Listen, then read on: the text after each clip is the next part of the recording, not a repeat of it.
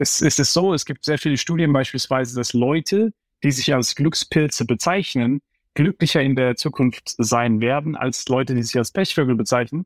Nicht, weil da irgendwie Abracadabra irgendwas vom Himmel fällt, sondern weil sie einfach sich das Leben anders ansehen und dann eben auch dadurch andere Sachen sehen.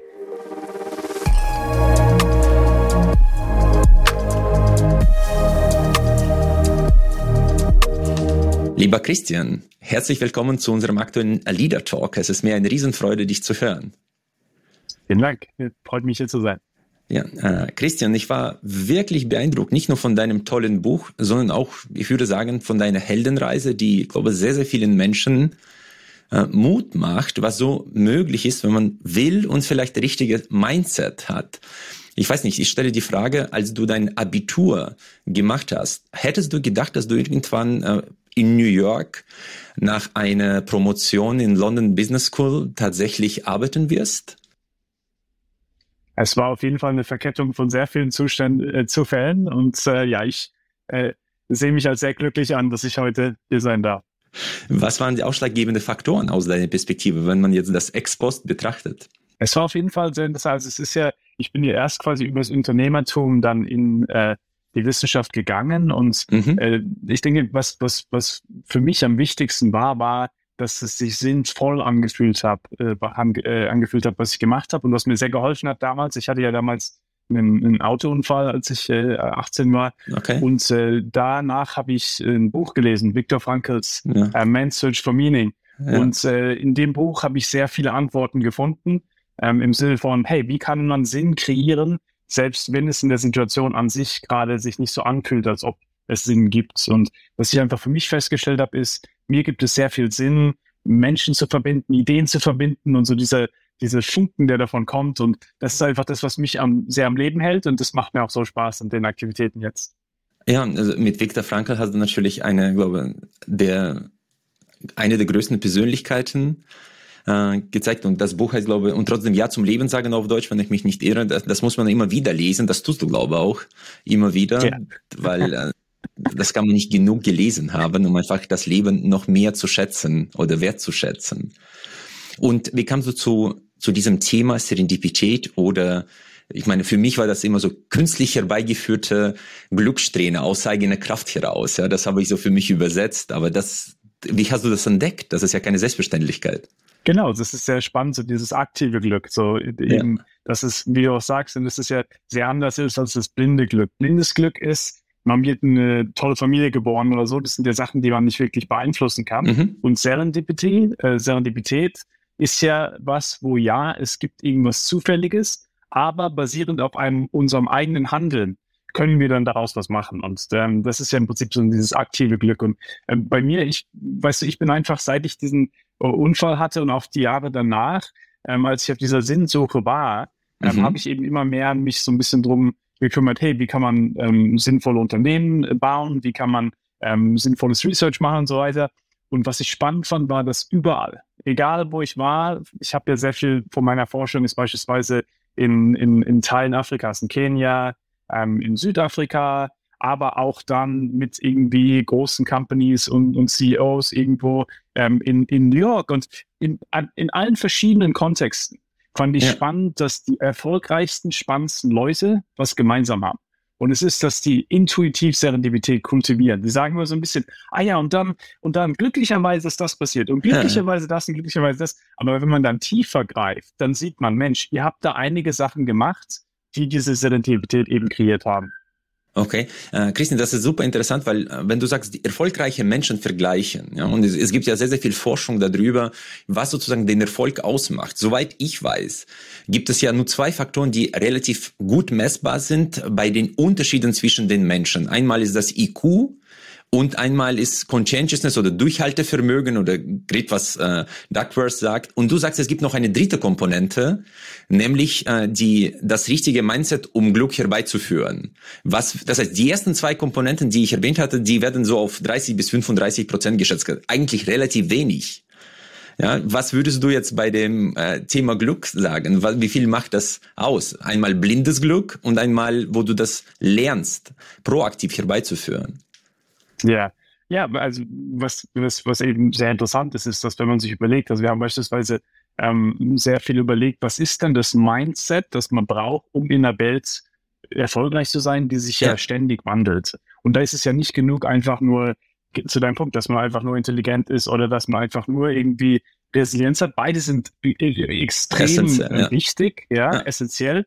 Aber, aber, was natürlich ähm, ähm, auch wichtig ist, ist die Frage, wie kann ich konstant das Unerwartete für mich nutzen, anstatt mhm. es als Bedrohung zu sehen. Und darum geht es eben so ein bisschen zu sagen, wie kann man im Prinzip sich darauf einstellen, dass das Unerwartete passieren wird und dass es eigentlich Teil des Lebens ist. Und da gibt es eben sehr viele natürlich von diesen ähm, verschiedenen, wir, wir nennen es dann den, den, den Serendipititätsquotienten. Im Prinzip die Frage, es gibt so ein paar Bereiche, wo man im Prinzip besser werden kann. Das ist beispielsweise die Offenheit zu Neuem, es ist Neugierde, es sind die verschiedenen Dinge, die im Prinzip uns dann ermöglichen, das Unerwartete A zu sehen, aber B eben auch damit was zu machen. Und siehst vielleicht hier hinten, ja. äh, eines der Bücher, die ich hier auf, der, auf dem Regal habe, ist, ist Der kleine Prinz. Ähm, dieses Buch, äh, äh, worum es äh, da geht, ist, dass eben dieser kleine Junge, der läuft halt überall rum ja, und fragt einfach nur, warum.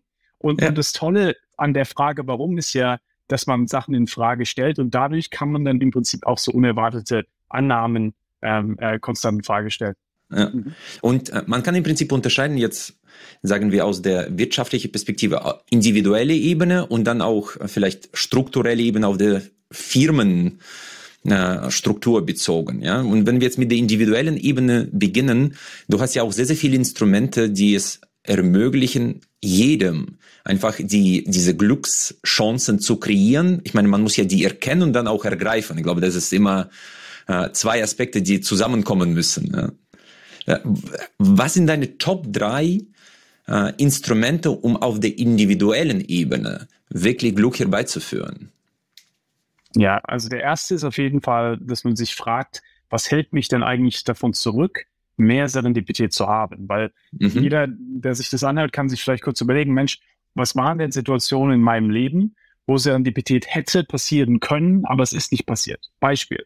Man sitzt im Meeting, hat so diese unerwartete Idee, aber bringt sie nicht ins Meeting, weil man sich nicht ready fühlt, weil man Angst hat, dass man vielleicht dann ausgelacht wird oder was auch immer es ist, ja, oder dass man zurückgewiesen wird, ja. Und mhm. deswegen mhm wird die Idee dann eben nicht zutage gebracht. Und dann geht man vielleicht aus dem Office raus und denkt, ach Mensch, was hätte passieren können, hätte ich die Idee reingebracht. Oder ja. man ist auf einer Konferenz, rennt in den Speaker rein und äh, sagt dann aber auch, nee, Mensch, will ich jetzt nicht äh, und so weiter, geht weiter und denkt, ah, was hätte man jetzt machen können, hätte man mit dem Speaker gesprochen. Also so Sachen, wo man im Prinzip Serendipity misst und sich wirklich überlegen, was ist denn das Muster dahinter? Und oftmals ist das Muster ja entweder Hochstapler-Syndrom, also das Imposter-Syndrom, was ja viele mhm. erfolgreiche äh, Leute haben, ähm, oder eben die, die Angst vor Zurückweisung. Und was ich da sehr spannend finde, ist ähm, das Reframing, wirklich wegzugehen von, äh, was ist das Schlimmste, was passieren kann, wenn ich es mache. Ja, also was ist das Schlimmste, ich kann ausgelacht werden über die Idee, äh, ich kann zurückgewiesen werden.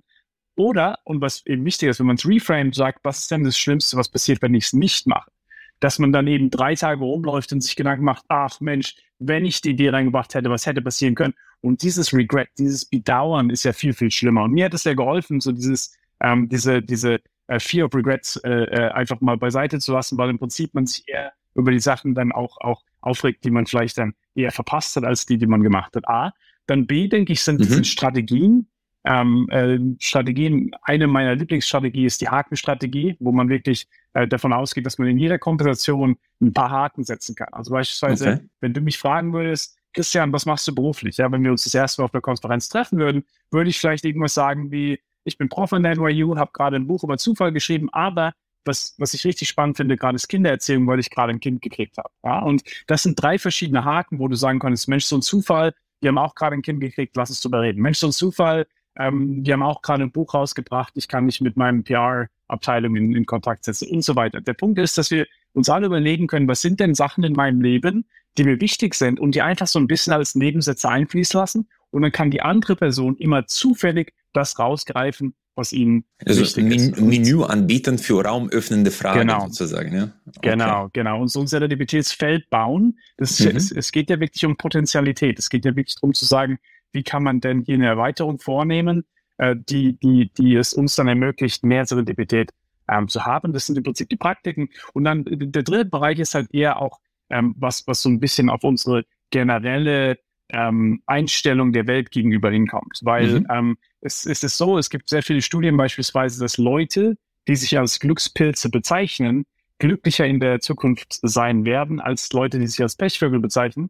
Nicht, weil da irgendwie Abracadabra irgendwas vom Himmel fällt, sondern weil sie einfach sich das Leben anders ansehen und dann eben auch dadurch andere Sachen sehen. Beispiel, ähm, eines meiner Lieblingsexperimente, ähm, da nehmen sie einen Glückspilz und ein oder Glückspilzin, also ist Mann oder mhm. Frau, und äh, ein Pechvogel, Pechvögelin und sagen, geht die Straße runter, setzt euch in einen Café, nehmt einen Kaffee äh, und da haben wir unser Interview. Was sie denen nicht sagen ist, dass versteckte Kameras sind, die ganze Straße runter und im Café, dass äh, Geld vor der Tür liegt und im Café ist so ein Sitz frei mit so einer tollen Businessmann, der kann riesige Ideen äh, da auch, auch äh, schaffen die Glücksperson geht die Straße runter, sieht das Geld, nimmt es hoch, äh, geht ins Café, setzt sich den Businessmann, die haben eine äh, Unterhaltung, äh, tauschen Visitenkarten aus und potenziell kommt eine Möglichkeit raus. Die mhm. Unglücksperson, die Pechvogelin, Pechvogel geht die Straße runter, sieht die, die Geldnote nicht, äh, tritt drüber, äh, geht ins Café, setzt sich neben den Businessmann, ignoriert den Businessmann, das war's. Am Ende des Tages fragen sie beide, wie war dein Tag heute? Glückspilz sagt, Mensch, war super, ich habe einen neuen Freund gefunden, habe Geld auf der Straße gefunden und potenziell vielleicht, das wissen wir nicht, eine, eine Möglichkeit. Die Unglücksperson sagt nur, ne, heute ist ja nichts passiert. Und das sehen wir eben viel. Du kannst Leute in genau die gleiche Situation packen und eine Person wird mehr Glück haben als die andere, weil sie die Augen offen halten, weil sie auf Leute zugehen und, und so weiter. Und das sind eben diese Kriterien. Kinder beispielsweise finden mehr Geld in der Straße oftmals als Erwachsene, weil sie nicht mhm. davon ausgehen, dass es nicht da ist. Das ist wirklich so ja. dieses Unerwartete, dass wir ähm, unsere Augen öffnen können. Und Christian, das ist, glaube ich, ein Unterschied zwischen äh, harte Arbeit wird immer mit Glück belohnt versus tatsächlich offen für Glück zu sein. Ja, was die Frage ist natürlich, wie schaffe ich aus einem Pechvögel ein Glücksbild zu machen? Ja, weil eine Selbsterkenntnis ist noch nicht ausreichend, um das Mindset oder geschweige Verhalten zu ändern. Was sind da jetzt so die Brücken von einem Zustand in den anderen? Ja, es ist eine sehr gute Frage, weil das natürlich oftmals auch in Unternehmen eine riesige Rolle spielt, wo mhm. man sieht, dass einige Leute ähm, nicht unbedingt innovativ und so weiter sind, aber es eben auch schwierig ist, das dann umzupolen, weil sie sagen, ach ja, ja, der ist ja noch ein bisschen glücklicher hier drüben, weil und so weiter und so weiter. Das ist man immer irgendeine Ausrede. Es gibt eine Begründung, aber, Begründung da, ja. Genau, genau. Es gibt immer irgendwie eine Begründung. Ähm, aber also zwei Sachen habe ich sehr, sehr spannend gefunden. Erste ist wirklich, ähm, Teams so zu bilden, dass man Glückspilze mit den Pechvögeln zusammenbringt, um so ein bisschen im Prinzip so ein Peer Apprenticeship zu machen. Das ist, mhm. man lernt ja am besten im Prinzip, wenn man beobachtet. Ich kann dir ja nur so viel erzählen, mach Hakenstrategie und mach das und mach das. Aber wenn du es nicht wirklich im Day-to-Day -Day siehst, dann ist es ein bisschen abstrakter. Das heißt, es, es bringt immer viel, sich mit solchen Leuten zu umgeben oder in Teams ähm, solche Teams zu, zu bauen. A. B, äh, bei, beispielsweise bei Zappos, der, der CEO hat ja damals immer gefragt, äh, die hatten eine Liste, wenn sie Leute eingestellt haben, do you consider yourself to be a lucky person? Und da war keine like, richtige oder falsche Antwort. Es waren von 0 bis 10, glaube ich, die Kriterien. Äh, aber eben, wenn sich einer als 1 einstuft, ist es so ein bisschen eine rote, äh, so ein Alarmzeichen, weil im Prinzip okay. man will ja Leute, die, die schon so ein bisschen so auch das, das Glück äh, in Anführungsstrichen anziehen chancenorientiert sind, genau. Und aber auf der anderen Seite, aber man will auch keine Zehn, weil man will ja keine Überoptimisten, die denken, sie können immer nur irgendwie alles hinkriegen. Ähm, und dann auf der anderen Seite ähm, denke ich aber auch auf dem individuellen Level. Ich habe das sehr gut gesehen, auch ähm, beispielsweise einen Kollegen gehabt in, in London, als ich da noch unterrichtet habe, ein absolut eminenter Professor. Und äh, als ich mit dem Research angefangen habe, äh, weiß gar nicht, schon zehn Jahre oder so her, ähm, da, da bin ich zu ihm hingegangen und meinte, äh, ja, hey, hier ist das Research und so. Er meint, ja, Mensch, Christian, ich mag dich und ich mag dein Research und so weiter, aber wozu brauche ich denn so ein DVD? Like, ich habe doch alles, ja, ich, ich bin doch, bin doch eigentlich hier, ich habe meine Familie, ich habe meinen Job, was, was brauche ich das? Und dann haben wir einen Deal gemacht und haben gesagt, okay, dann mach doch ganz kleine Verhaltensänderungen äh, äh, hier, ganz kleine Sachen, wie ähm, wenn du morgens äh, deinen Kaffee nimmst, frag doch einfach mal eine andere Frage den äh, Barista als immer die gleiche äh, Frage, die du ihm stellst. Oder mhm. ähm, ähm, ja, also statt äh, oder wenn du auf eine Konferenz gehst, statt what do you do, ask doch einfach mal, what inspired you about a presentation? Oder irgendwas, was halt nochmal so das Möglichkeit fällt, ein bisschen öffnet oder verwendet mhm. Haken und so weiter und so weiter. Und er hat es einen Monat gemacht, er kommt dann zurück und dann meint der Mensch, Christian, ich wusste gar nicht, dass live, äh, dass, dass das Leben so joyful sein kann, dass das Leben äh, so, so, so viel Spaß machen kann. Und ich denke, das ist eben auch was, weißt du, äh, kleine Verhaltensmuster äh, zu, zu ändern, das habe ich sehr effektiv gesehen, weil es sehr schwierig ist, Leute von einem Tag auf den anderen zu, zu ändern. Aber wenn man mit kleinen Schritten dran geht, äh, dass es schon was bringen kann. Mhm. Nee, super spannend. Und du hast ja auch auf der Ebene der Unternehmen äh, gesagt, man kann auch da deutlich besser performen. Du bringst auch ein super Beispiel mit Hire, glaube wenn du das kurz nochmal erläuterst. Ich finde das so spannend. Ja. Ja, Hire ist äh, im Prinzip, also die ist ein Unternehmen, ein riesiges Unternehmen, so Haushaltsgeräte, also Waschmaschinen und, äh, und so weiter. Und die haben eines Tages äh, Anrufe von Bauern gekriegt. Und die Bauern haben ihnen gesagt, eure blöde Kaffee, äh, eure blöde Waschmaschine, die, die bricht hier immer, die geht hier immer kaputt. Warum geht die kaputt? Ja, wir probieren unsere Kartoffeln drin zu waschen und es scheint nicht zu kloppen. Was würden wir normalerweise machen? Wir würden wahrscheinlich irgendwas sagen wie, wasch deine Kartoffeln nicht in der Waschmaschine. Unser Marketingplan sagt, dass wir in der, in der Waschmaschine äh, kleiner waschen. Die haben das Gegenteil gemacht, haben gesagt, Mensch, das ist unerwartet, aber mhm. es gibt ja wahrscheinlich viele Bauern in China und der Welt, die ein ähnliches Problem haben. Also warum bauen wir nicht so einen Schmutzfilter rein und dann wird es eben eine äh, Kartoffelwaschmaschine. Und so ist die Kartoffelwaschmaschine passiert. Und da finde ich es eben sehr spannend, wenn man äh, einfache Praktiken hat. Ähm, bei Haya beispielsweise, dass man direkt investiert in unerwartete Ideen. Oder ähm, ich bin ein riesiger Fan von Sachen, die wir in Weekly Meetings einbauen können. Beispielsweise, ähm, wenn man die einfache Frage stellt, was hat dich letzte Woche überrascht? War, war da mhm. irgendwas, was deine Annahme in Frage gestellt hat? Dann würde jemand im Meeting sagen, ja, du, hat mich überrascht, dass Leute unser Produkt anders benutzen. Die waschen anscheinend ihre Kartoffeln drin und wir wussten das nicht. Und dass man, anstatt das jetzt als Bedrohung zu sehen, ja, dass man es nicht vorher gewusst hat, dass man das einbaut in die Strategie. Das habe mhm. ich bei Unternehmen als sehr erfolgreich gesehen, dass dann im Prinzip diese Legitimisierung passiert. Und bei Pixar vor allem, also Pixar ist ja ein Unternehmen, ähm, Finding Nemo, also super kreative äh. Arbeit, eines der kreativsten Unternehmen der Welt. Da fand ich auch ganz spannende Praxis. Da ist der Gründer am Anfang in Meetings reingekommen und meinte, am Anfang haben alle unsere äh, Filme als schlechte Ideen angefangen und jetzt fangen wir das Meeting an. So, und was er hier macht, ist, er gibt dir die Lizenz, nicht perfekt sein zu müssen. Und ich denke, darum geht es, diese Perfektion. Es geht um Excellence, aber nicht Perfektion. Äh, super. Und äh, Thema Hire zum Beispiel, äh, was bei denen super interessant ist, wir haben das an äh, London Business School, das habe ich auch studiert als Case, was die besonders machen, äh, die versuchen möglichst viele autonome Einheiten zu schaffen, die für sich selbst unternehmerische Verantwortung tragen, um sozusagen nicht in Konzernstrukturen äh, die Impulse zu verlieren. Deswegen, als du das äh, als Beispiel gebracht hast, genau, das funktioniert, weil das Verhalten folgt der Struktur, jetzt wenn man systemische Führung aufgreift, und dann ist es natürlich klar, die sind deutlich unternehmerischer, ja, und das ist die Grundvoraussetzung, unternehmerischer zu sein, ja. Und das ist halt das Spannende natürlich, eben sich zu überlegen als Unternehmen, äh, in einer Welt, die sich so schnell ändert. Normalerweise hat man immer oft angenommen, Innovation kommt aus Research and Development, aus der Entwicklungsabteilung. Aber in einer Welt, die sich so schnell ändert, muss Innovation ja überall herkommen. Und wenn man Leute im Prinzip dann bestärkt, dass man sagt, ja, wir wollen, dass die Ideen überall herkommen und dass es nicht dann äh, greift nicht der Autorität des CEOs an, das ist eben eine riesige Sache. Ich habe äh, wir haben ja so eine, so eine CEO-Study gemacht mit mhm. ähm, äh, über 30 ähm, weltweit führenden CEOs, Mastercard und so anderen Unternehmen. Und ein Kernmuster, äh, was rauskam, war, dass die extrem gut sind zu sagen, hier ist eine Richtung, in die wir gehen, eine Vision, ein Purpose. Bei Mastercard beispielsweise Ajay Banga damals meinte, hey, ich will 500 Millionen Leute, die vorher nicht im Finanzsystem waren, also die, die, die Ärmsten der Armen, ins Finanzsystem reinholen und dadurch dann eben die auch enablen, dass sie dann ihre Business bauen können und so weiter. Mhm das ist die Vision, hier ist die Strategie, ich, ich gebe euch hier ein paar Sachen, aber ich sage euch jetzt schon, dass die Strategie angepasst wird, sobald uns Hilda in Cape Town sagt, dass die Kreditkarte doch nicht bei ihr äh, arbeitet. Und, und dadurch im Prinzip gibt man ja auch die Lizenz zu sagen, Innovation kann von überall herkommen, wie, wie in deinem äh, Beispiel auch.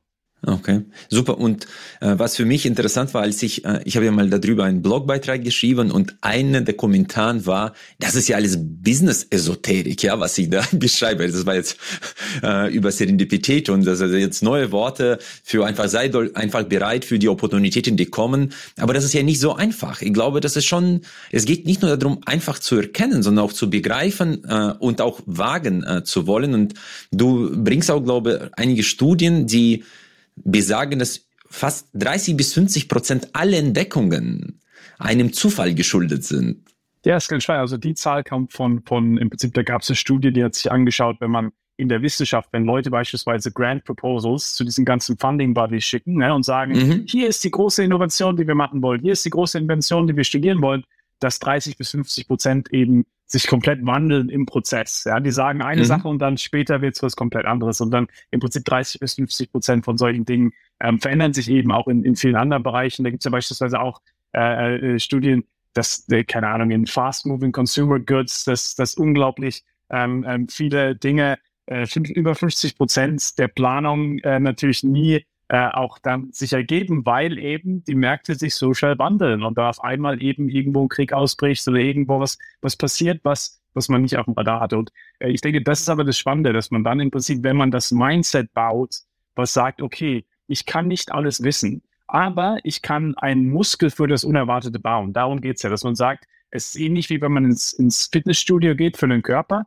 bald mhm. geht man auch ins Fitnessstudio für den Geist. Ja, und, und das ist äh, im also mentales, Fit und, mentales Fitnessstudio. Mentales Fitnessstudio, ja. Und, und, und zu deinem Punkt, ich denke, das ist, das ist sehr interessant, dass man ja, ist ja so wie so ein Venn-Diagram, dass wenn man Serendipitäts-Mindset so im, im, im Core hat, dass dann ja ähm, Möglichkeitsdenken und so weiter oder Growth Mindset ist ja auch und so. Ja. Das sind ja alles Aspekte, die wichtig sind, aber an und für sich alleine ähm, ergeben die nicht das ganze Puzzle. Und das ist, äh, was es ja dann so spannend macht, zu sagen, wie kann man beispielsweise einen Wachstumsdenken haben, aber gleichzeitig auch ähm, dann äh, Risiko in bestimmten Bereichen nehmen und so weiter und so weiter. Also ich denke, da gibt es verschiedene Bereiche, ähm, die dann äh, sich schön overlappen.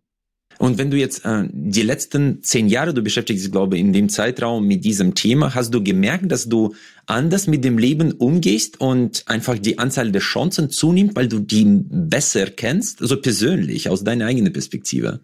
Du ist ganz interessant, weil, weil intuitiv ähm, Serendipität in meinem Leben immer eine riesige Rolle gespielt hat und meine, meine anfängliche Interesse kam aus, aus weil das Research sich auch mehr ergeben hat, aber eben auch, weil ich auf mein Leben zurückgeschaut habe und gesagt habe, Mensch, alles, was ich im Leben gemacht habe, was irgendwie relevant ist, ja, irgendwie die Unternehmen, wo ich Teil war, äh, die Liebe meines Lebens jetzt später auch äh, und so weiter und so weiter, fast jede Freundin, die ich jemals getroffen habe, ja, ähm, das war alles irgendwie Serendipität und, und das heißt, es hat in meinem Leben schon immer eine riesige Rolle gespielt. Ich glaube, was jetzt die letzten Jahre mir sehr geholfen haben, waren zu sagen, was ist denn im Prinzip so die Kurve, die man bauen will, weil man will ja auch nicht zu viel Serendipität. Man will ja auch sagen, Mensch, es ist schön, das Serendipität sind ja, sind ja tolle Momente und sie geben uns mhm. viel Sinn und sie, sie, sie nehmen uns in gute Richtung. Aber sie können uns natürlich auch vom Weg abbringen, wenn wir gerade schon an einer tollen Sache arbeiten. Beispielsweise, als ich das Buch geschrieben habe, wollte ich nicht mehr viel Serendipität. Ich bin dann einfach im Café, Kopfhörer und äh, Kopf runter,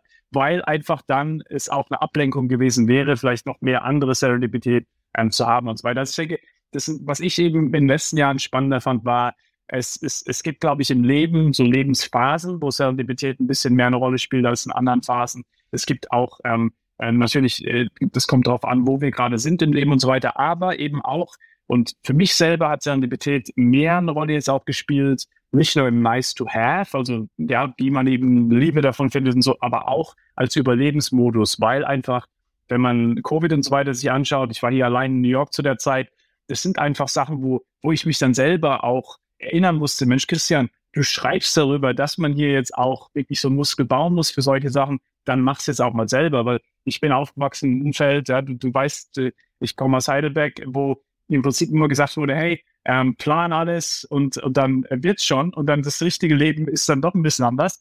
Und äh, deswegen, also bei mir ist es einfach auch, äh, es geht darum, so ein bisschen, wie kann man die, ähm, die Anxiety auch ein bisschen dann nicht so sehr haben, dass, dass sich eben so viele Sachen äh, ändern und, und nicht zu viel Angst quasi vor der Unsicherheit haben. Und noch eine kurze Unterbrechung in eigene Sache. Sollte Ihnen unser Podcast gefallen, bitten wir Sie darum, dass Sie uns abonnieren und uns vielleicht mit einer guten Bewertung unterstützen. Das hilft uns auch bei Algorithmen von Spotify und Apple. Ich bedanke mich herzlichst. Ich meine, mit zunehmendem, zunehmendem Alter versteht man das Leben ein bisschen besser. Das für mich war zum Beispiel eine der wichtigen Erkenntnisse. Man lebt vorwärts, verstehen das Leben aber rückwärts und deine Connecting Dots, ja, das ist ja im Prinzip genau der Punkt. Das kann man meistens diese Muster erst rückwärts verstehen, wofür das gut war. Und dein Ansatz ist versuchen einfach so offen zu sein, dass du mit dieser Ungewissheit und der Unsicherheit einfach das Maximum rausholt, ohne Angst zu haben. Ja. Und, und, und, und, und wenn man dann Angst hat, die Angst auch zuzulassen. Und ich denke, das ist halt das Wichtige, dass man im Prinzip, glaube ich, äh, Menschen, es ist ja oft so, dass wir so so eine Kontrollillusion haben und vielleicht auch oft wollen, weil die eben im Prinzip davon weg wollen, dass es Unsicherheit gibt. Und es ist ja ähnlich in der Psychologie auch so diese Idee, wenn man Gefühle unterdrückt, dann hilft uns das einfach nicht. Und, und äh, wo es dann eben auch darum geht, solche Sachen dann zuzulassen. Einfach auch zu sagen, ja, es wird Unsicherheit geben und ja, es werden auch, es wird auch negative Zufälle geben. Und, und, und, und was ich da sehr spannend finde, ist eben so die Rolle von Sachen wie Meditation oder andere Dinge, die uns ein bisschen helfen zu sagen, okay, was kann ich denn kontrollieren und was kann ich nicht kontrollieren? Und wie kann ich mich darauf fokussieren, auf das Kontrollierbare? Und das bringt uns ja wieder zurück ähm, zu Viktor Frankl. Also diese Idee, äh, er hat es nie so gesagt, aber das ist ja im Prinzip sein, sein, sein Spirit, dass im Prinzip wir die Situation an sich nicht immer uns ausruhen können, aber eben immer unsere Antwort auf die Situation. Und ich denke, darum geht es mhm. ja auch, die Einstellung und, und, und ähm, das auch zuzulassen, diese Handlungsfähigkeit. Aber auch bei Frankel, und das betonst du, glaube ich, auch, es ist auch wichtig, dass man so einen eigenen Nordstern findet, ja, um die Richtung zu bestimmen, in, in welche man sich bewegen möchte, aber nicht zu starr, ansonsten schränkst du wieder diese Serendipität ein, ja. Und das ist das Spannende. Ich glaube, wir, wir pushen ja Leute oftmals, ihre Leidenschaft zu finden oder irgendwas, was halt was so ein bisschen abstrakt ja auch für viele Leute ist. Ja. Ähm, und da bin ich ein riesiger Fan, genau. Also entweder so ein bisschen zu schauen, was sind denn so die Kernwerte, die mir wichtig sind? Mhm. Ähm, was ist denn beispielsweise ein Umfeld, in dem ich sein will? Also anstatt, dass man sagt, ich will unbedingt der CEO von Goldman Sachs werden, dass man sagt, ich will unbedingt in einer Position sein, wo ich ähm, viele Ressourcen habe, damit ich die Sachen machen kann, die ich wirklich machen möchte. Oder was auch immer es ist. Also dass man ein bisschen im Prinzip ähm, sich so eine Vision schafft, was ist denn was, was, was ich denke, was Sinn machen könnte, aber eben dann auch zu deinem Punkt offen sein, wie man da hinkommt und dass man vielleicht irgendwann realisiert, ja, als Banker kann ich das nicht machen. Vielleicht muss ich das eher als andere äh, machen. Und da finde ich es halt auch spannend, immer ein bisschen zu gucken, vielleicht weniger auch.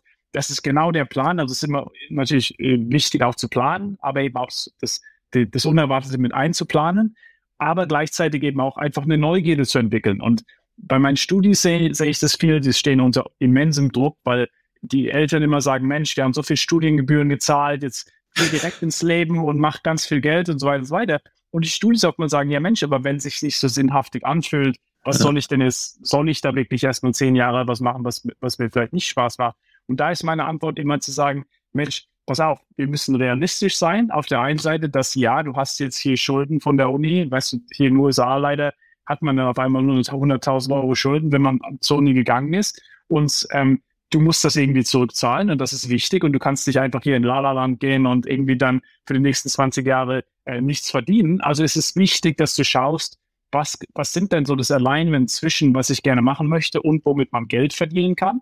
Aber gleichzeitig auch, wenn du dann beispielsweise sagst, okay, ich muss jetzt wirklich ein paar Jahre erstmal ähm, in, in der Bank arbeiten, um dann genug Kapital äh, zu erkuhen. Okay, aber dann bricht dir fünf Prozent deiner Zeit und guck einfach, wie du das dann mit deiner Leidenschaft binden kannst. Wenn du in Goldman Sachs drin bist, gibt es eine Vorständin bei Goldman Sachs, die vielleicht auch wirklich an Frauenrechten in Kenia interessiert ist und dann probier die kurz irgendwie zufällig auf dem Gang zu treffen irgendwann und erzähl dir davon und sag, du willst gerne mithelfen, was auch immer es ist. Und dann passiert diese tolle Serendipität, dass man die Plattform dann, dass man Unternehmen weniger sieht als das Endziel und mehr als eine Plattform für Sachen, die man machen möchte. Ja, und ich glaube, zurzeit haben wir eher mehr Chancen als weniger, auch wenn jetzt äh, uns Medien äh, die Untergangsszenarien die ganze Zeit äh, vielleicht vermitteln. Aber an sich ist die Welt ja super spannend, ja, mit sehr vielen Möglichkeiten. Was, was, was unglaublich ist. Also A, glaube ich, es ist, also ich, wir haben ja jetzt eine Tochter vor kurzem gehabt, da mache ich mir eben sehr Gedanken, genau wie die Welt jetzt aussieht für unseren Nachwuchs. Und mhm. ähm, A, denke ich auf jeden Fall, es gibt sehr viel Unsicherheit natürlich und das ist natürlich was, was auch sehr schwer biegen kann. Climate Change und so weiter ist natürlich auch vor allem für, ähm, für, für unsere und die nächste Generation äh, unglaublich wichtige Themen, die auch, die auch so ein bisschen äh, mehr Unsicherheit bauen. Und, und gleichzeitig, und gleichzeitig genau zu deinem Punkt, es, es ist ja ein unglaubliches Möglichkeitsfeld, dass viele Jobs beispielsweise heutzutage co-kreiert werden. Wenn ich mir anschaue, viele meiner Studis beispielsweise, die haben sich, keine Ahnung, bei den traditionellen Jobs beworben, ne? so irgendwie Analysts bei BCG und so weiter und so weiter. Aber gleichzeitig, der Deal, den wir immer machen, ist zu sagen, bewerb dich bei allem, wo du dich bewerben kannst. Also du machst dein Möglichkeitsfeld so breit wie möglich. Right. Aber gleichzeitig, was am wichtigsten ist, ist, geh zu diesen Netz, äh, Netzwerkevents hier, ja, äh, wo du die, die interessanten Leute triffst, die, wenn sie, wenn, wenn sie sich mögen, wenn der CEO von, von, äh, von BCG dich mag, dann musst du nicht als Analyst anfangen. Dann fängst, fängst du direkt als, als äh, Assistant to the CEO an und danach kannst du im Prinzip alles machen. Und so diese Idee, dass solche Leute für dich dann Positionen kreieren können, wenn sie dich mögen, dass man im Prinzip realisiert, viele Positionen werden oftmals co-kreiert. Ich habe vor kurzem beispielsweise, ähm, ähm, äh, da gibt's die, die, die, die tolle ähm, ähm, Marketing-Chefin ähm, von, von, von äh, sorry, dem, ähm, Sustainability-Chefin von, äh, von, von äh, Procter Gamble, äh, die hat im Prinzip einfach äh, zufällig äh, äh, irgendwann gesagt, Mensch, äh, ich guck mal, dass ich den CEO finde, weil ich ihm erzählen muss, dass eigentlich er braucht genau den Job, den es noch nicht gibt. Äh, lass mich mal den äh, äh, ähm, äh, dann überzeugen, dass, dass es den Job geben sollte. Und worum es hier geht, ist es zu sagen, oftmals gibt es die Jobs noch nicht, ähm, die man vielleicht haben könnte. Aber wenn man beispielsweise excited über Bitcoin ist und dann ähm, eben sich mit, mit, mit ähm, Leuten In der Szene. Ähm, mhm ergeben sich dann auf einmal äh, auch Jobs, die man gar nicht auf dem Radar hatte. Ähm, du beobachtest ja auch junge Menschen schon länger. Äh, hast du das Gefühl, dass er sich jetzt verändert hat, wenn man jetzt ein bisschen zurückblickt äh, gegenüber heute in der Einstellung? Äh, ist die Generation äh, von jungen Menschen ist jetzt anders unterwegs? Vor was ich spannend USA? finde ist, was ich spannend finde, ist, dass durch Social Media es ja unglaublich sichtbar ist, dass man verschiedene Leben leben kann. Wenn du dir überlegst, wie wir damals so aufgewachsen sind oder vor allem auch die Generation vor uns, das sind ja dann, du bist irgendwo vielleicht auf einem, in einem Suburb oder auf einem Dorf oder irgendwo aufgewachsen und du hast halt die Leute um dich herum gesehen, die um dich herum sind und hast halt, okay, es gibt hier zehn verschiedene Jobs. Es gibt zehn verschiedene Jobs, die für mich in Frage kommen, weil das sind die Leute, die um mich herum sind. Und dann liest du vielleicht mal was in der Zeitung oder so, aber das ist es ja dann auch. Aus Social Media jeden Tag bekommen jetzt die Kids, hey, es gibt diesen Job und diese Möglichkeit und das macht der und das macht die und das macht die. Und das heißt, was, was, ja, was ja Wahnsinn ist, ist, dass auf der einen Seite sie sehen, Mensch, ich könnte so viele verschiedene Leben leben, dass die Potenzialität von wie man Leben leben könnte so riesig ist. Aber auf der anderen Seite ist natürlich auch so ein bisschen Dilemma of Choices. Mensch, wer will ich denn eigentlich werden, wenn ich im Prinzip so viele Leben leben könnte? Und ich denke, das ist so ein bisschen, wo wir dann auch als, als ähm, als, als Advisors oder Mentors und so weiter eine riesige Rolle spielen können, zu sagen, lass es doch ein bisschen tiefer reingehen, was sich für dich wirklich wichtig und sinnvoll anfühlt, versus was du denkst, dass jetzt ähm, ein paar Leute um dich herum möchten, die in fünf Jahren in deinem Leben sowieso keine Rolle mehr spielen werden. Okay. Ich habe ja schon deutlich ältere Kinder als du. Das heißt, mein älterer Sohn ist 16.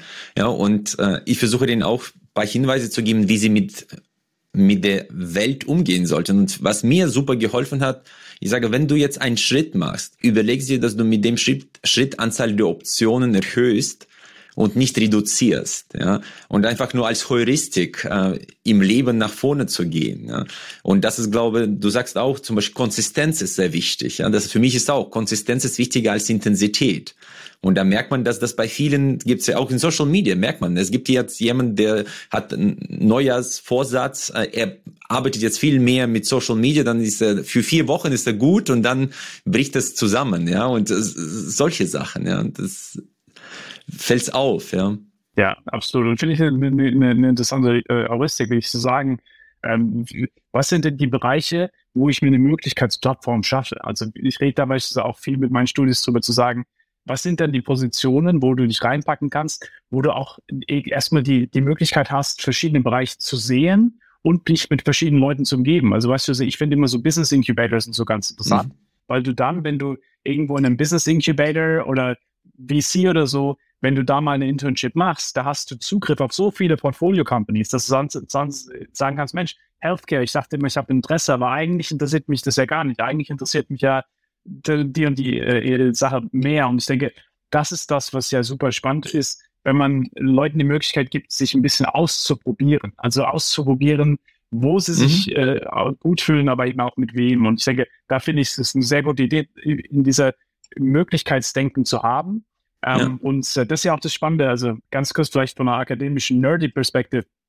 Ich habe vor, vor kurzem ähm, mehr und mehr auch so mit, mit Quantenphysikern ähm, äh, äh, gearbeitet und, und ein bisschen mehr so in die, in die äh, Quantenphysik gegangen. Und was ich spannend finde da ist, dass ja im Prinzip die Idee ist, dass man sagt, es gibt diese Potentialität, also alle potenziellen Möglichkeiten, die da sein könnten, aber nur eine materialisiert sich ja immer. Also du, du könntest all die verschiedenen Jobs nehmen und dann nimmst du einen Job. Und die Frage ist ja genau diese eine Materialisierung, welche neue Potentialität die dann aufmacht. Und, und genau zu deinem Punkt, wenn man dieses neue Feld so groß wie möglich hält, ähm, ist es natürlich dann interessant, ähm, wenn man noch ein bisschen das Gefühl hat, man weiß nicht genau, wo man hin will. Wenn man so das Gefühl hat, Mensch, ich will mein Leben damit verbringen, äh, im, im Klimawandel äh, eine Rolle zu spielen, dann kann es natürlich auch hilfreich sein, sich zu fokussieren. Und ich denke, das ist das Interessante, so diese mhm. Trichterfrage natürlich, ähm, über Absolut. Zeit hin. Aber dein Sohn kann sich da sehr äh, glücklich schätzen, dich als, als Vater zu haben. Ja, ich, das werden wir sehen. Wir leben ja vorwärts, äh, verstehen werden wir das rückwärts mal schauen, was er mit 30 sagt, ja, ob das so gut war oder nicht. Aber äh, deswegen schätzen wir auch zum Beispiel den Job als Berater so sehr, weil am Ende des Tages, ich meine, wenn man fünf Jahre in einer Beratung gearbeitet hat und dann 25 Unternehmen gesehen hat, wenn du jetzt, wir machen auch sehr, sehr viel Umsetzung, quasi auch Konzepte tatsächlich realisieren, dann lernt man so viel Vielfalt. Mhm. Ja, das ist so wertvoll ja. fürs Leben. Und wenn man jung ist, ist das, glaube ich, da, wo Serendipität besonders große Rolle spielt, weil Compound-Effekt auf lange Sicht natürlich besonders durchschlägt, je früher man damit startet. Ja. Und Compound-Effekt spielt auch für dich, glaube ich, eine große Rolle. Ja. ja. Vor allem eben auch, denke ich, auf gesellschaftlicher Ebene, weil das ist ja immer, alles, worüber wir geredet haben, ist ja im Prinzip eine Verkettung. Also es ist ja immer, wenn du Serendipität hattest, um deinen tollen neuen Job zu kriegen, ermöglicht der dir dann wieder mehr und, und so weiter und so weiter. Und aber eben auch auf der negativen Seite, wenn du irgendwie ein Sozialunternehmer irgendwo in Kenia, in Kenia bist, äh, in irgendeinem Dorf, wo du keinen Zugang zu äh, Ausbildung, zu Netzwerken hast, dann ist ja dein, dein Base-Level von potenzieller Serendipität unglaublich gering. Und da denke ich, haben wir dann auch als Führungskräfte eine, eine riesige Verantwortung zu überlegen, wie kann man denn Möglichkeitsräume für Menschen bieten, damit es dann auch exponentiell mehr Serendipität gibt? Was meine ich damit? Für eine Person einmal Serendipität zu haben, weil man in das Dorf geht und dann auf einmal sie ein Investment kriegen, ist schön. Aber wenn du eine Community um sie herum baust, wo sie, wo sie konstant, konstant Serendipität um sich herum haben, ist natürlich dann ein exponentieller Change. Und das gleiche auch bei Ausbildung. Es ist nicht genug, irgendwie eine Studentin, die aus dem weniger privilegierten Haushalt kommt, äh, an die TU München zu schicken, ja, weil die dann ja wieder das gleiche Problem hat, sobald sie graduiert, dass dann ihre Kollegen, Kolleginnen wieder die besseren Netzwerke haben, sondern zu sagen, okay, dann gebe ich dir auch gleich drei Mentoren und zwei Verbindungen zu Unternehmen, damit ich dir auch direkt so einen Möglichkeitsraum baue. Und ich denke, darum geht es ein bisschen, so ein bisschen holistischer Systemdenken äh, zu machen. Finde find ich auch wichtig, einfach dessen bewusst zu sein, weil äh, ja. die Erkenntnis zu haben, ist ja schon der erste Schritt zur Veränderung. Und wenn man in Optionen denkt und in Chancen, dann ist es ein, einfacher, glaube ich, durchs Leben zu gehen. Vor allem unter Unsicherheit, weil da ist die Frage, was ist mein nächster Schritt? Und man sagt ja unter Unsicherheit ein Schritt nach dem anderen. Äh, Christian, und äh, vielleicht Nawal Ravikant kennst du bestimmt auch. Was ich bei ihm so toll fand, er sagte, es gibt auch einen vierten Faktor oder vierte, äh, vierte Ebene des Glücks, wenn das Glück dich selbst sucht. Das heißt, wenn du wirklich etwas erschaffen hast, das deine Expertenposition aufbaut, ich bin mir sicher, dass du viel mehr Anfragen jetzt bekommst als noch vor zehn Jahren, weil dein Compound-Effekt in Bezug auf Bekanntheit, Expertenwissen dir viel mehr Chancen bietet, weil du das Chancen anziehst. Und das ist auch eine interessante, erstrebenswerte, äh, vielleicht Stoßrichtung ja, im Leben, ja. richtig gut zu sein. Ja, ich denke, das ist generell, äh, denke ich, eine große Frage, auch immer sich zu überlegen, wofür möchte ich denn stehen? Also, mhm. dass sich eben dann jemand, wenn du irgendwo rumläufst und dir überlegst, wer ist denn jetzt eine Person, die irgendwie sich bei Zufall auskennt oder Serendipität auskennt, dass man dann auch äh, in den Kopf kommt, versus dass im Prinzip man irgendwie äh, 30 verschiedene Sachen hat und dann eben äh, äh man klare genau Positionierung. Genau weiß, okay, wofür, klare Positionierung. Ja. Positionierung, aber, aber, und das ist ja das Spannende, dass man im Prinzip ähm, sich nicht irgendwie in eine Box steckt und, und sagt, Mensch, ich bin jetzt nur der Berater für ähm, äh, Kosmetik und das ist quasi meine Box jetzt, sondern dass man eben überlegt, was ist denn genau dieses Möglichkeitsfeld, das ich gerne besetzen möchte, mhm. das im Prinzip vielleicht dann genau zu deinem Punkt so eine Radiation hat, ja, so eine, äh, dass, dass im Prinzip sich dann Leute davon angezogen fühlen, weil im Prinzip da auch Communities zum Wohnen sind. Und ich denke, in meinem Fall was ich halt sehr spannend finde, ist, ähm, immer zu überlegen, was sind denn, was ist denn die Community um mich herum, die eigentlich im Prinzip ähm, das Spannende bildet, weil es ist ja nur so viel, was man als Einzelperson machen kann, ja. Aber wenn man spannende Leute um sich herum hat, die konstant irgendwie äh, an den Boundaries sind, das ist ja im Prinzip die Community dann, die konstant auch Leute äh, anzieht. Deswegen, also ich bin so ein riesiger Fan von, äh, da nicht zu sehr zu überlegen, ähm, sich als Individuum nur zu positionieren, sondern okay. wirklich wer, wer bin ich denn in Relationship zu den Communities und wie kann ich um mich herum auch ein bisschen eine Community bauen, die dann im Prinzip und dass wir zusammen im Prinzip dann ein Feld besetzen und dann automatisch, ja, es ist wie bei Karma, dass automatisch dann sehr, sehr viele Sachen auf dich zurückkommen, ähm, weil du eben vielleicht nicht zu sehr darauf fokussiert bist, dass es immer nur du sein musst. Und ich denke, das ist das, das, was ich immer interessant finde, wenn Leute sich zu ernst nehmen im Endeffekt. Es gibt ja so ein paar Koryphäen, ja. die dann denken, sie sind die, die absolute Expertin oder absolute Expertin im Feld und so weiter, dass die dann vielleicht doch im Endeffekt weniger Anfragen kriegen als die zweite oder dritte Person, die einfach eine tolle Community um sich rumgebaut haben, weil Leute einfach sagen, es macht auch mehr Spaß, äh, bei der Person dabei zu sein. Ich denke, das ist, das ist das, was ich sehr empfehlen kann. Genau auf der einen Seite sich zu überlegen, wofür möchte ich stehen, was ist mir wichtig, ähm, aber auf der anderen Seite auch so ein bisschen zu überlegen, wer sind denn die Leute, die, denen ich helfen kann dabei und die vielleicht mir dann auch ein bisschen helfen und dann im Prinzip haben wir so, so ein beautiful System, was man dann ähm, um sich herum aufbaut. Auch in Universen zu denken, sozusagen, in eigenen genau. vielleicht Netzwerkuniversen oder Kompetenzuniversen. Super, Christian. Vielleicht zum Abschluss stellen wir immer drei Fragen. Äh, ich habe eine Vermutung, was du jetzt sagst. Gibt es ein Buch, das dein Leben massiv beeinflusst hat? Ja, es ist definitiv Viktor Frankls ähm, okay. ähm, Man Search for Meaning, also die Art zum Leben sagen auf, auf Deutsch. Ähm, weil es einfach, ich meine, er war in der toughesten Situation, die man sich vorstellen kann, Konzentrationslager und so. Und er hat trotzdem sich dann gesagt, okay, pass auf, objektiv gibt es hier keinen Sinn. Es ist, es ist komplett sinnlos, was hier gerade passiert. Aber ich kann als Individuum trotzdem nur probieren, Sinn zu kreieren.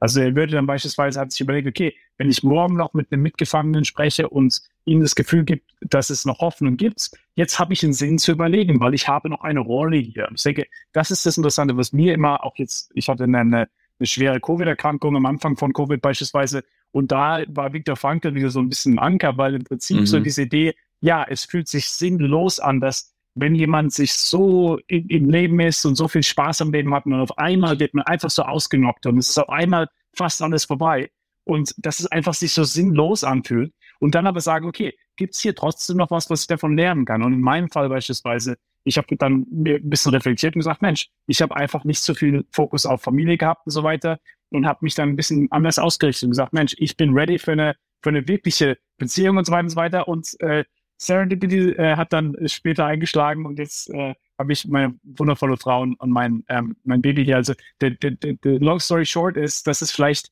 auch bei diesen Krisen dann so Inflection Points gibt und, und Viktor Frankl ähm, ist im Prinzip so ein tolles Beispiel, wie man in jeder Krise noch was finden kann. Okay, super. Und jetzt äh, besonders interessante Frage. Was würdest du einem 20-jährigen Christian empfehlen fürs Leben mit deinen ganzen Erfahrungen, Zwetten? Also sehr, sehr viele Sachen und vor allem die meisten äh, Einsichten kamen auch sehr schmerzhaft in meinem Leben. Das heißt, äh, da würde ich wahrscheinlich nochmal ein ganzes Buch drüber schreiben, ähm, was die ganze schmerzhaften Erfahrungen waren. Aber ich glaube, der, die Kernsache, die ich, die ich für mich festgestellt habe und die ich, die ich falsch gemacht habe äh, in verschiedenen Phasen meines Lebens, war, sich wirklich ganz klar zu werden, was sind meine absoluten Non-Negotiables? Was sind die absoluten Gebiete, die man niemals aufgeben wird? Was sind okay. die Grenzen, die ich selber ziehe? Und in meinem Fall beispielsweise, ich war in, in, in, in Umfeldern, wo beispielsweise ich dann in, in einem Unfall in eine Situation gepackt wurde, wo ich auf einmal mich zwischen Integrität und Loyalität entscheiden muss. Oder weißt du, wo, wo Leute einen Trade-off bauen zwischen verschiedenen Werten und wo für mich einfach dann irgendwann klar wurde, okay, wenn ein Freund dich in eine Situation packt, wo du deine Integrität im Prinzip ähm, ein bisschen in Frage stellst, dann ist es vielleicht doch nicht so ein guter Freund. Und ich denke, also für mich beispielsweise Sachen wie Integrität und so weiter, ähm, je älter ich geworden bin, desto mehr habe ich realisiert, das sind die wenigen Sachen, die mhm. wir wirklich auch kontrollieren können und wo wir wirklich auch sagen können, Mensch, dann muss ich mir halt meine Freunde besser aussuchen, ähm, wenn, wenn die mich quasi in solche Situationen bringen. Und da äh, denke ich, da würde ich meinem 20-Jährigen sagen, Christian, pass auf, es wird nicht immer einfach, Nein zu sagen, aber ähm, Nein sagen ist, ist, ist wirklich äh, extrem wichtig. Exzellent, Christian. Und letzt, die letzte Frage, was ist äh, Sinn des Lebens für dich? Das ist interessant, weil für mich äh, ist es eher ein Prozess des konstanten Seelsuchens. Also es ist im Prinzip, okay. dass ich äh, dir wahrscheinlich in 20 Jahren eine äh, andere Antwort gebe, als ich dir vor 20 Jahren gegeben hätte.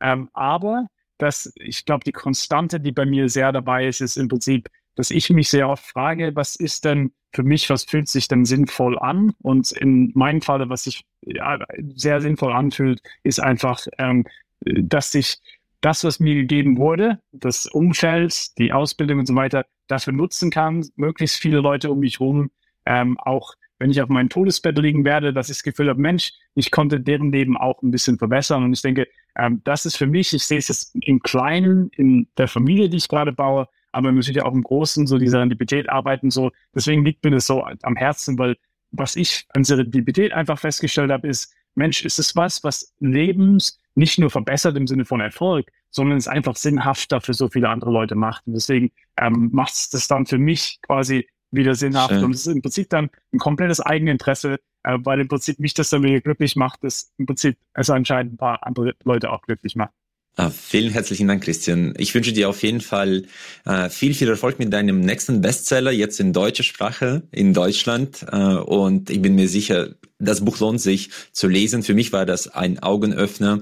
Und vielen herzlichen Dank für einen tollen Austausch, Christian. Vielen Dank für die tollen Fragen und äh, ja, ich freue mich in Kontakt zu bleiben. Dankeschön.